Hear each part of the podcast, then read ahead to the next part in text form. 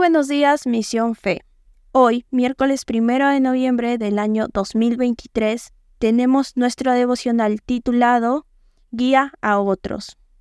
Y lo podemos encontrar en la lectura bíblica de Filipenses capítulo 1 del versículo 20 al 26.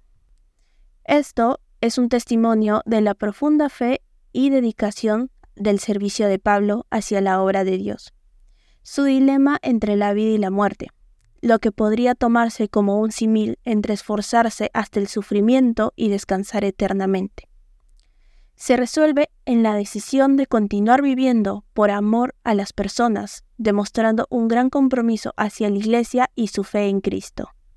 Meditemos en esto. El propósito trasciende nuestros deseos.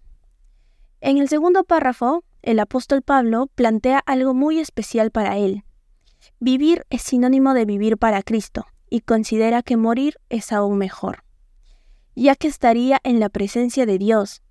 Sin embargo, reconoce que su vida terrenal es valiosa, ya que le brinda la oportunidad de realizar una labor fructífera para Dios.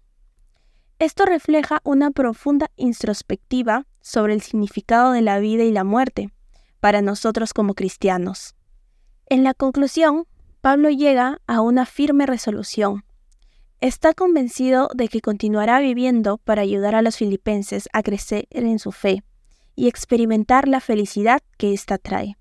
Su compromiso y su determinación son importantísimos ejemplos de servicio y dedicación que todos nosotros debemos seguir. Tu vida tiene un propósito significativo al servicio de Cristo y el impacto que puede generar en la sociedad es más grande del que crees. Y el versículo clave lo puedes encontrar en Filipenses capítulo 1, versículo 20.